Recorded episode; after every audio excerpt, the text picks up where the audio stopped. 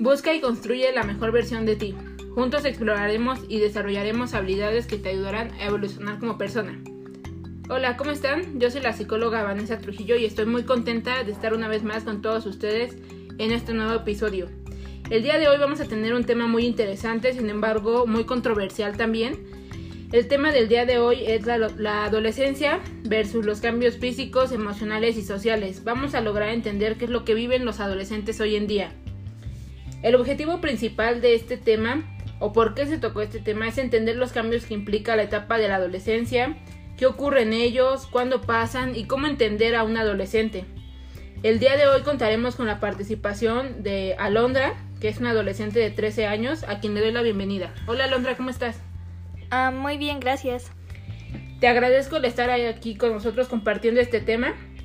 Alondra nos hablará desde su perspectiva en referencia al tema de hoy sin embargo, para dar inicio me gustaría puntualizar que la etapa de la adolescencia es el periodo en la vida de una persona que se comprende entre la aparición de la pubertad, el cual marca la, el final de la infancia y da inicio a la vida adulta. Asimismo, es el momento en el que se ha eh, completado el desarrollo del organismo. Sin embargo, la adolescencia se debe, eh, más bien, se divide en tres etapas, las cuales son la adolescencia temprana o inicial, que esta comienza de los 10 a los 11 años y da eh, fin a ello en los 13 años. Sin embargo, puede haber variaciones, eh, los cuales pueden comprender hasta los 14 o 15 años dependiendo del desarrollo del adolescente. De igual manera tenemos la adolescencia media, la cual eh, igual la conocen como adolescencia tardía. Para algunas personas comienza a los 14, sin embargo igual se puede extender hasta los 15 o 16 años y su término es en los 18 19 años aproximadamente. Y por último, la adolescencia tardía, que algunos lo llaman la posadolescencia. Esta comienza a los 18 años, sin embargo se puede eh, prolongar hasta los 21. Es lo que se conoce como la juventud plena, que termina alrededor de los 24 años. Todos estos datos deben eh, tomar en cuenta que, debe, que puede haber variaciones ya que no todos los individuos nos desarrollamos de la misma manera.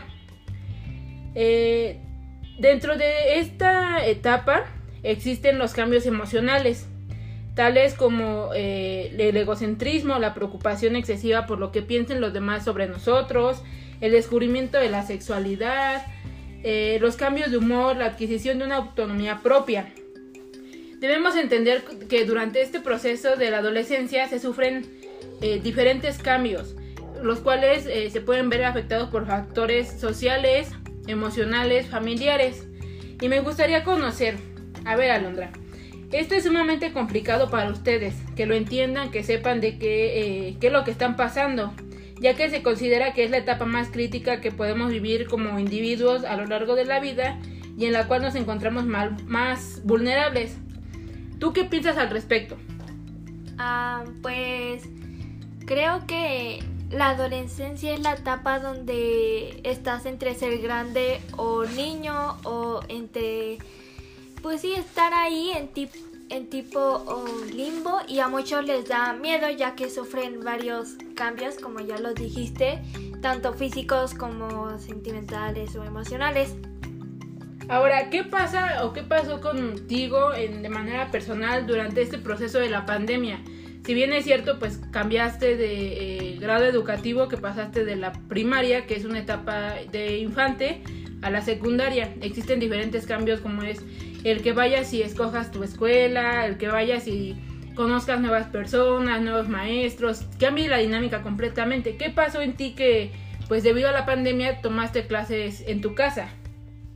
Ah, bueno, ah, lo que pasó en mí fue al inicio lo tomé bien porque dije, bueno, clases en línea, me voy a poder parar tarde o así. pero pues conforme pasó el tiempo, digámoslo, fue siendo más estresado porque al menos yo pienso que al estar en casa siento que los profesores pues piensan que nosotros podemos hacer las cosas más rápido por estar en casa. Cuando también es muy estresante tratar de entregar una tarea, el de hacer mis actividades ya fuera de la escuela, el que pues quiero distraerme un momento de todo, pero pues si no he hecho una tarea tampoco no la quiero entregar tarde. Ahora, ¿qué pasaba con Alondra? ¿Cómo eh, se adaptó? ¿Te acoplaste? ¿No entendiste el cambio? ¿Qué, qué vivió Alondra? Ah, pues Alondra vivió varias emociones juntas. Eh, al inicio no entendía qué estaba pasando, solo hacía sus clases y lo que le tocara hacer y ya. Pero ya después sí fue como más estresante. Alondra se sintió muy estresada y preocupada de que pues al estar en casa te distraes más fácil o empiezas a hacer otras cosas en no estar en la clase, entonces al estar distraída yo sentía que iba a bajar mis calificaciones y por lo tanto afectar mi pues mi calificación, entonces también eso fue muy estresante y tampoco entender los pues sí, los temas porque te los podían explicar, pero una cosa es explicártelos de manera presencial y otra online, porque en online es más difícil con todo esto del internet que falla y todo eso. Y presencial normalmente te da, bueno, se daban a entender mejor, yo siento, los maestros. Y también sentí como miedo el que pues no pasara de año, el que no pudiera pasar y me quedara aquí estancada por un momento. De hecho, a finales ya de acabar el ciclo, ya no quería, de verdad ya no quería hacer nada, ya no, ya no quería hacer las tareas, o sea, ya era más pesado hacer las tareas de educación que a los inicios o a la mitad. ¿Por qué consideras que era más pesado las tareas o entregar tus actividades al, al final? ¿Algo influyó en ti, tus emociones, te sentías cansada, ya estabas vaciada de estar en tu casa? ¿Qué pasaba? ¿O por qué ese cambio de tal vez al inicio tener la emoción de entregarlos y ya al final pues solamente era cumplir, sino no la emoción de, ay, le voy a poner el empeño. ¿Qué pasaba en este periodo? Siento que llegó en un momento en el que exploté y dije, ya basta, y ya no quise hacer nada, nada, nada, nada. Ya no era tanto poner atención a mis clases, ya era más como escucharlas, sí, pero no entender. creo que llegó a ser el cansancio, el estrés, el miedo, la tristeza, el querer hacerlo, pero tampoco no querer hacerlo, creo que fue lo que me confundió y llegó un momento en el que exploté y ya no quise hacer nada. Ahora, ¿qué pasó con tu familia en este aspecto? Eh, ¿Entendieron que estabas pasando por otra etapa diferente? Tal vez decían, ah, ya se enojó por todo. ¿O qué pasaba? ¿Cuál fue el papel que tú sentiste por parte de ellos? Ah, bueno, el papel que yo sentí es que sí me entendían, pero no del modo que yo quería. Me entendían, sí, de que tenía cambios, pero no me entendían como lo que yo sentía, solo me entendían de se enoja muy fácil, llora por todo, se entristece por todo, no sale, no quiere hablar con nadie y no era de que no quería hablar con nadie, solo que pues ya de estar cansada ya no quieres hacer tantas cosas como lo hacías antes, como por ejemplo ya no quería salir tanto como lo hacía antes, ya no quería jugar tanto como lo hacía antes. Siento que eso fue lo que falló en mi familia, o sea, en todo en todo lo demás me apoyaron mucho, mucho, mucho. Pero en las emociones no fue como algo que yo esperaba, no era como de esta adolescencia, tienes que disfrutarla, como decían los demás, pero al inicio cuando era chiquita yo ya quería ser grande. Ahora la verdad es que como todos dicen ya no quiero ser grande porque de verdad se siente muy feo. Muy bien, Alonda. ¿Tú crees que eh, tal vez no estaban eh, acoplada a tu familia al tener eh, que al que tú tuvieras otro tipo de educación que fuera online, que tal vez no comprendían que te pasabas pues todo el día en una computadora o en una tableta y que decían, ay, ¿por qué no sales a jugar? Ay, ¿por qué no haces esto? Porque no tenían la conciencia, por así decirle, que tu cansancio era más o mayor a que en comparación a que fueras a la escuela. yo siento que sí entendían de que tenía que entregar mis actividades y que por eso no salía, pero siento que tampoco entendían el estrés de que me estuvieran atrás de mí, eh, entrega esta tarea, entrega esta tarea, entrega esta tarea, o sea, también me cansaba y me estresaba y ya no quería hacer nada y yo quería descansar. Y en, cual, en algunos momentos sí me dejaban de descansar, descansar, no era como que mi familia fuera una explosiva, pero eh, pues sí era muy abrumador de que siempre estuvieran atrás de mí cuando yo sabía lo que tenía que hacer y cuál era pues cumplir, ¿no? De mi parte. Ahora, cuéntame un poco, ¿cómo es la dinámica familiar? ¿Eres la más pequeña, la del medio? Am, ¿Qué lugar ocupas en él? soy la más pequeña de mis dos hermanos. ¿Cuántos años tienen tus hermanos? Mi hermana mayor tiene 26 y mi hermano del medio tiene 19. Ah, bueno, sí, se podría decir que hay como una brecha grande en el ámbito de edad porque tú estás en una etapa, ellos están viviendo otra. Entonces muchas veces pues se puede pensar que no te entienden o que no saben por lo que están pasando. Porque muchas veces como adultos decimos, ay, no saben ni lo que tiene, pero no nos ponemos a pensar que nosotros pasamos por esa etapa. Sí, tal vez eran otras épocas o eran diferentes las situaciones a comparación de ustedes ahorita, que es un poco más complicado el hecho de que toda su nueva aventura que están viviendo la están viviendo encerrados, por así decirle, no están explorando, no están viviendo eh, emociones nuevas. Ahora, ¿qué pasaba con tus emociones? En, durante este periodo, ¿las has sabido mm, entender, identificar o no sabes ni por qué quieres llorar o por qué estás enojada? Siento que no las entiendo. A inicio sí era como entenderlas y decir, bueno, estás estresada, estás triste, estás feliz o estás normal. Pero ahorita, aunque me sienta mal, siempre voy a decir que estoy normal porque ahora ya no sé por qué ya no las sé id- identificar. Ya no identifico si estoy feliz o estoy triste, ya no identifico si estoy enojada o triste, ya no identifico si quiero pues gritar de la furia o llorar de la tristeza. ¿Por qué no las identificas? ¿Qué eh, le falta a Londra para que logre identificarlas? Am, siento que poner más de su parte en lo emocional y en ella que en poner más en la parte de estudiar o salir a jugar o de intentar distraerse para que esas emociones simplemente se vayan. No intento entenderlas, sino simplemente las intento alejar. Ok.